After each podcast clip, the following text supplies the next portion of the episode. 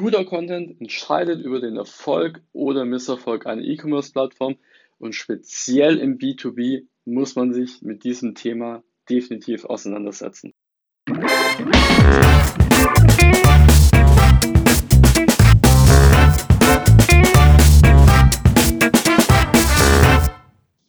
Herzlich willkommen zum E-Commerce Podcast. Mein Name ist Alexander Steirer und ich werde mich heute mit Daniel über das Thema Content im B2B E-Commerce unterhalten. Ja, hi Daniel. Freut mich, dass du dir heute die Zeit für den E-Commerce Podcast nimmst. Freut mich auch, dass du so lange durchgehalten hast, äh, da wir doch im Vorfeld äh, das eine oder andere technische Problem hatten, um nicht zu sagen, ich glaube, wir beide haben jeden einzelnen Bug dieser ähm, Podcasting-Software aufgedeckt. Aber sei es drum, jetzt funktioniert es ja. Ja, das ja. heutige Thema ähm, ist ja eigentlich ein ganz, ganz spannendes Thema im B2B E-Commerce. Und zwar Content, ja, primär bezogen auf Produktdaten. Da wollen wir uns heute mal zu unterhalten. Aber bevor wir jetzt einfach zu tief ins Thema schon reinspringen, ich meine, ich kenne dich ja, wir haben lange Jahre äh, zusammengearbeitet äh, in der Agentur. Aber nutz doch einfach mal die, ja, die, die nächste Minute und stell dich so ein bisschen vor, woher du kommst, was du machst und ähm, woran du gerade auch Spannendes arbeitest. Ja, grüß dich, Alex, und auch ähm, erstmal Grüße halt an äh, alle Zuhörer. Schön, dass ich heute äh, hier bin. Ja, wie du sagst, wir, wir kennen uns schon ein bisschen länger, ähm, aber du weißt natürlich nicht alles. zum Glück. Dich. Ja, vielleicht auch zum Glück, genau. Ähm, ich komme ja eigentlich nicht, äh, ursprünglich nicht aus dem E-Commerce-Bereich, sondern ähm, aus dem redaktionellen Umfeld. Ich war halt lange Zeit ähm, freier Redakteur und Journalist. Mhm. Das heißt lange Zeit, also ja, doch schon einige Jahre halt nach dem Studium. Und bin dann irgendwann in den Bereich PR gewechselt. War auch ziemlich cool, muss ich sagen. Hat tolle Erfahrung. Und ähm, die Agentur, für die ich dann zuletzt gearbeitet habe, die hatte ihren Schwerpunkt im Bereich ähm, IT, E-Commerce, ähm, generell äh, vielleicht, sage ich mal, im weitesten Sinne Software-Themen. Mhm. Da hatten sie und darüber bin ich dann halt irgendwann auch im E-Commerce gelandet. Und da haben wir uns dann kennengelernt. Zum Ganz Glück. Zum Schluss. Zum ja, Glück, zum Glück. Genau. Und jetzt bin ich äh, nicht mehr auf Agenturseite, sondern halt auf Kundenseite. Mhm vielen Leuten so. Erstmal ähm, das so von, von, von der Pike auflernen in der Agentur und dann halt einfach Kunden wechseln. Wir sagen jetzt nicht warum, aber der Werdegang ist häufig. Jetzt bin ich halt bei ähm, Unternehmen, äh, ich weiß nicht, ob ich das verraten, ich verrate glaube ich nicht. Ähm, ist ein B2B-Handelsunternehmen, ein, klein, mhm. ein KMU, aber schon, also nicht ganz klein, aber auch nicht ganz groß. So circa 200, 250 Mitarbeiter. Mhm. Äh, ja, nagel mich bitte nicht fest. Ähm, wir haben halt auch sehr viele im Außendienst, die auch noch ähm, als Servicekräfte halt angestellt sind. Und ähm, die handeln mit C-Teile oder wir handeln halt mit, mit, mit C-Teilen. Das wird dem B2B dann bestimmt was sagen, die dir halt zuhören. Äh, Im Bereich betrieblicher Erste Hilfe und ähm, Hautschutz, Hygiene ähm, und persönliche Schutzausrüstung und so weiter. Mhm, mh. Und Hauptaugenmerk war lange Zeit halt Außendienst. Das war halt so der Vertriebskanal. Und jetzt seit einiger Zeit ist es halt auch der E-Commerce, kam halt dazu, eine Online-Handelsplattform und auch ein paar ähm, andere Plattformen, wie zum Beispiel Mercateo mhm, oder mhm. auch Procurement. Ich weiß nicht, ob das jemand äh, von deinen Zuhörern kennt. Simple Systems zum Beispiel, auch ganz spannendes Thema. Ja, und darüber vertreiben wir halt quasi digital auch unsere Produkte. Ist wirklich ziemlich spannend. Ja, ja, definitiv. Und es ist ja auch ja, ein, ein Thema, was uns, was uns verbindet. Also uns hat ja nicht nur ähm, die, die Zusammenarbeit in, in einer Agentur verbunden, sondern äh, du bist ja gerade recht, recht stark im B2B unterwegs, ähm, weil sich da einfach dein, dein, dein Arbeitgeber letztendlich ähm, ja, drin, befindet oder einfach ein B2B-Unternehmen ist. Und ähm, ich bin ja eigentlich grundsätzlich im E-Commerce unterwegs, aber habe ja meinen Fokus bei, bei der Konzeption von E-Commerce-Plattformen mittlerweile auch in diese B2B-Richtung äh, geschoben. Das heißt, wir beide kümmern uns ja eigentlich um, um, um dieses spannende Thema B2B-E-Commerce. Und was du ja auch schon angesprochen hast, ja, es, es ist ja gerade der Trend, dass viele produzierende Unternehmen, aber auch Handelsunternehmen, die ganz klassisch auf den Außendienst gesetzt haben, ja, das Thema E-Commerce erkennen. Die, die Chancen, es gibt natürlich auch Risiken, aber auch, auch, auch die Chancen erkennen und, ähm, und da aktiv werden wollen. Und was, ja. ich da, was ich da eben äh, ganz, ganz spannend finde, und das ist ja auch der Grund, warum wir uns heute unterhalten, ähm, ja, wenn jetzt ein Unternehmen sagt, ich habe gerade ein Projekt auf dem Tisch, wo so ein mittelständisches Unternehmen Richtung E-Commerce gehen möchte und auch, auch im B2B unterwegs ist, so im Bereich, ja, was, was wird verkauft? Schrauben, ja, so die Richtung eher Richtung wird ähm, vom, vom Produktportfolio. Wer kennt es nicht, genau. ja. ja, genau. Und ähm, ja, solche Themen wie ich brauche ein E-Commerce-System, da muss man erstmal evaluieren, welche Software äh, wird eingesetzt. Und ja, ich muss so dieses ganze System in meine IT-Infrastruktur integrieren. Das ist ja im Prinzip alles, alles klar und das ist auch den, den meisten Unternehmen bewusst. Ich glaube, was ein, ein großer schwarzer Fleck ist in dem E-Commerce-Projekt, speziell für die Unternehmen, die da ganz neu starten, ist das Thema Content. Und Content bedeutet aber da wirst du gleich auch noch was zu sagen können. Produkttexte, Produktbilder. Und was mich da eben auch einfach ja, interessieren würde von, von deiner Stelle aus, ähm, wie, wie, wie startet man da? Also wie, wie seid ihr gestartet, ähm, als ihr gesagt habt, wir führen eine E-Commerce-Plattform ein, wir wollen weg vom klassischen Außendienst, wir wollen Richtung E-Commerce gehen. Ähm, wie habt ihr da grundsätzlich vom, vom, vom Setup angefangen? Also wo, kam, wo kamen die Texte her? Hattet ihr die Texte überhaupt? Und ähm, ja, wie pflegst ja, ich, du diese Texte? Ja, das, ich wollte eigentlich schon reinkrätschen ähm, bei dem Thema, äh, du bist dabei, halt das Plattform aufzubauen ähm, und denkst dann an, tausend Themen. Ja, bitte denk auch an das Thema Content. Das ist nämlich ganz wichtig. Aber ja, das kann ich vielleicht kurz später noch erläutern. Also, wie, sind wir, wie, wie starten wir? Ja, ich meine, du hast natürlich als ähm, Handelsunternehmen mit einem starken Außendienst mhm. äh, in der Regel einfach auch einen Katalog, den der Außendienst da halt mitnimmt. Und dort hast du halt deine Produktinformationen halt drin. Ähm, die werden dann, sage ich mal, im ungünstigsten Fall halt ähm, vereinzelt, also einzeln gepflegt halt in, in Word-Dokumenten. Äh, äh, Okay, also ganz, ganz, ganz, ganz klassisch, wie man es eigentlich nicht machen sollte. Ja. Genau, das ist ja leider so, richtig. Und deswegen sind wir jetzt zum Beispiel auch dabei, halt, ähm, das ist auch so, so ein Finding gewesen. Das ist auch generell was, was ich im B2B immer wieder höre.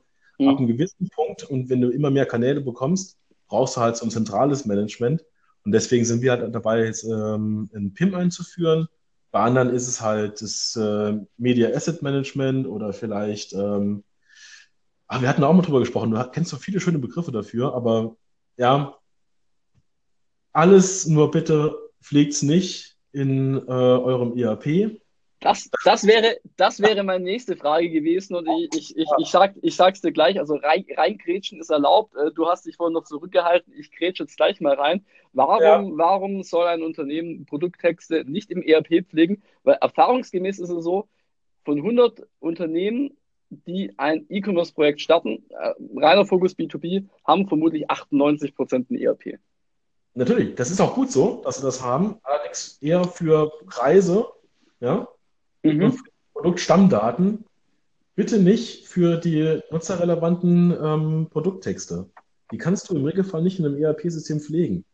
Ich meine, klar, du kannst äh, vielleicht in einem äh, SAP, das du entsprechend aufgebohrt hast, aber du hast im Regelfall bei den kleinen Mittel, äh, Lösungen für, für Mittelständler ähm, gar nicht die Möglichkeiten, diese Produktdaten einzugeben, als Beispiel.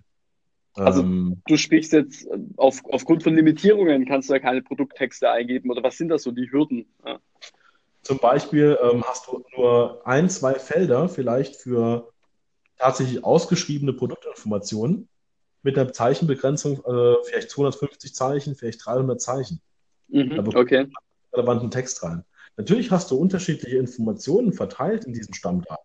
Inhalt, mhm. ähm, Verpackungsgröße, Verpackungseinheiten, ähm, Gewicht, Maße und dergleichen mehr. Das sind alles wichtige Informationen, ja. aber nicht der Text, den halt, äh, der halt den Kunden dazu bringt, halt das Produkt zu kaufen. Das pflegst du vom Prinzip her erst ähm, in einem PIM oder Media Asset Management oder dergleichen. Also PIM halt sind. Also das, das, das PIM nur kurz als Erklärung, also Product Information Management System, also einfach ein System, was, also ein PIM kann an sich ja relativ wenig, aber was es kann, ist Produktdaten pflegen, äh, genau. hat da meistens irgendwelche ähm, Übersetzungs- oder Approval-Workflows und ist eben ganz stark im, im Daten ausleiten in verschiedene Kanäle und im Datenimporte aus, aus verschiedensten Quellen. Genau, und dann kannst du halt quasi halt nicht nur deinen Shop halt auf die Art befüllen, sondern halt auch nach entsprechenden Regeln ähm, deinen Katalog oder deine Bestellplattform, ähm, deine Flyer befüllen, was auch immer. Ja.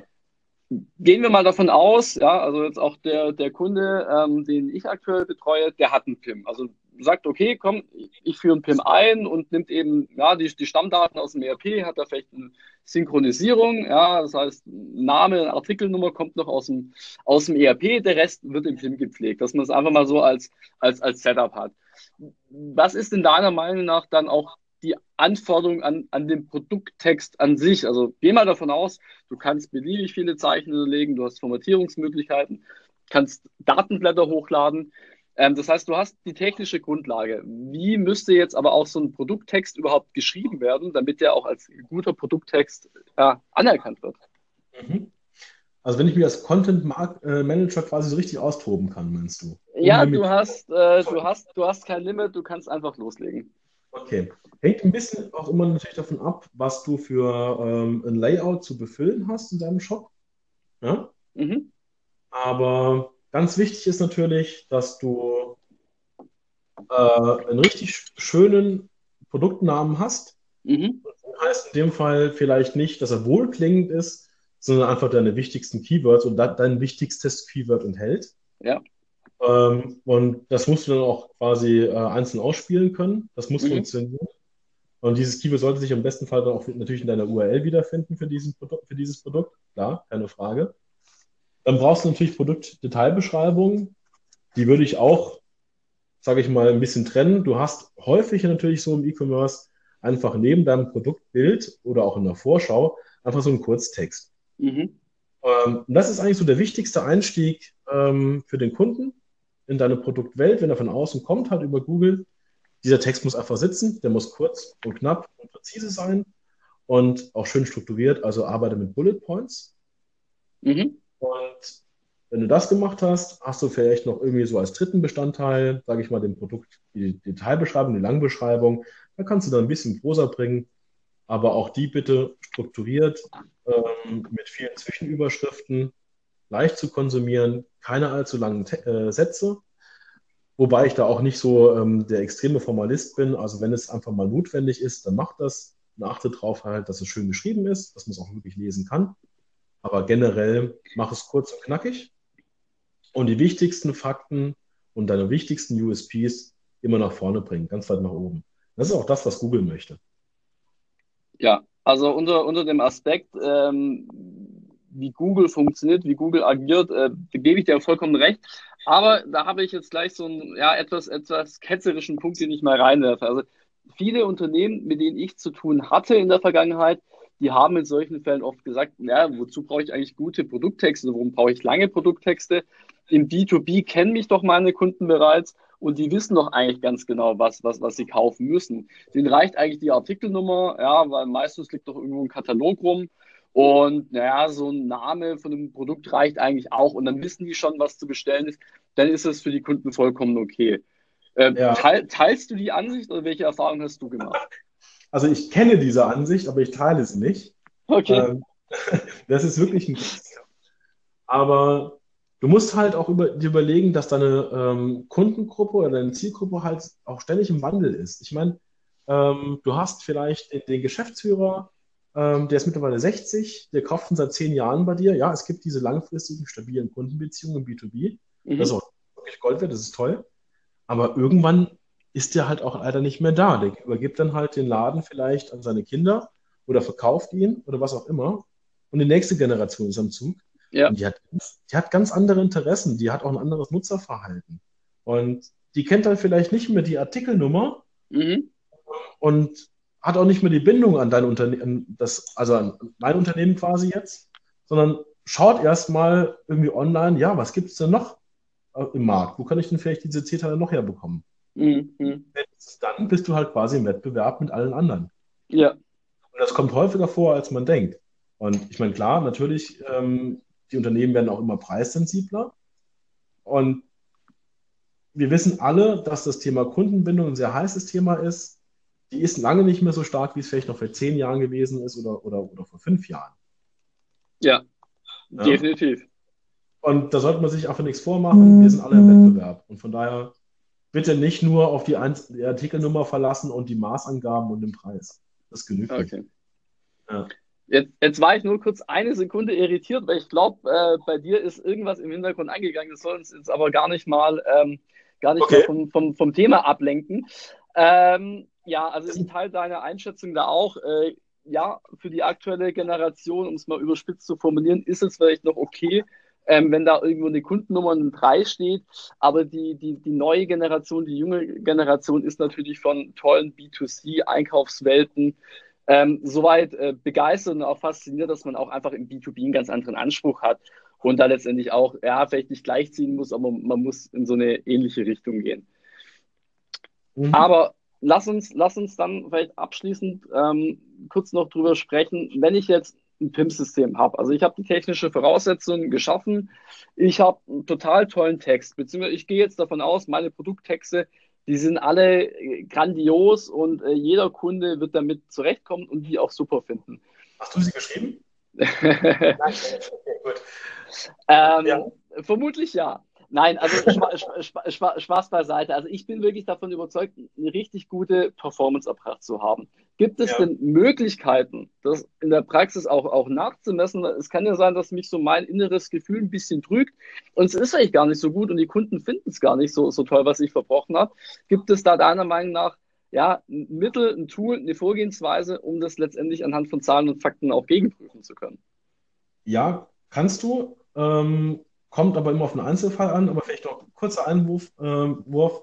Bitte denkt nicht nur an den Text, weil ähm, Bilder sind definitiv genauso wichtig oder fast genauso wichtig.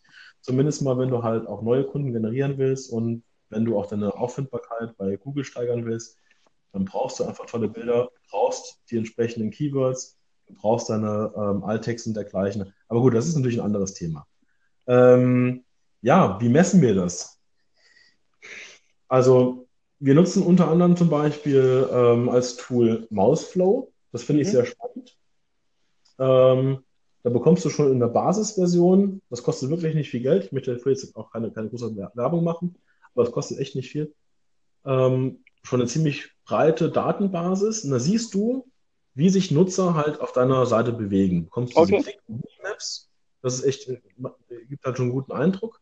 Und dann siehst du halt auch, wie irgendwie der, der, der Nutzer halt zum Beispiel, dann, ähm, ob er halt über deine Produktdetailseite halt auch runterscrollt, ähm, ob er vielleicht die Links auch in deinen Texten halt anklickt, als Beispiel mal. Und dann siehst du halt, ob er, sage ich mal, mit deiner Produktdetailseite im weitesten Sinne auch vernünftig interagiert mhm. und diesen Text auch visuell wahrnehmen kann oder wahrnimmt.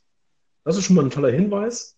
Ähm, das Tool rechnet quasi alle Nutzer dann halt, die es getrackt hat, zusammen und gibt dir dann so eine ganz anonymisierte ähm, Clickmap aus, Trollmap aus oder eine Heatmap aus, wie halt interagiert wird. Mhm, da hast du schon okay. die ersten Interesse auf, ähm, sage ich mal, die Performance deines Textes. Was natürlich noch ganz wichtig ist, finde ich mal, ist halt ähm, die Verweildauer.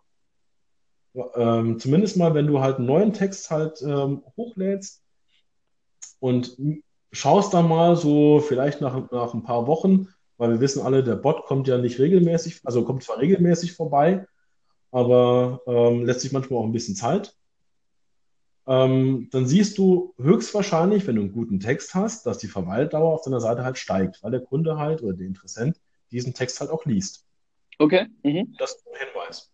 Ähm, natürlich die Abbruchquote bei Analytics, auch ganz wichtig. Also du nutzt, du nutzt gerade, um eine Verweildauer zu ermitteln, nutzt du Google Analytics. Ja, sorry, hätte ich sagen ja. sollen, genau. Ja, ist eigentlich so quasi das Tool dafür. Okay. Das genügt mhm. vollkommen aus. Ähm, wo war ich? Ah ja, die Abbruchquote, genau. Also klar, wenn der halt jemand dann, wenn du hast halt einen neuen Text drauf und äh, selbe Spiel wie, wie zuvor und jemand springt dir nach, oder die Masse springt dir nach wenigen Sekunden ab, ähm, dann hast du irgendwas falsch gemacht, weil du hast nur wenige Sekunden, um eine Seite einzuschätzen. Und du hast auch nur wenige Sekunden quasi, um deinen Interessenten irgendwie zu binden.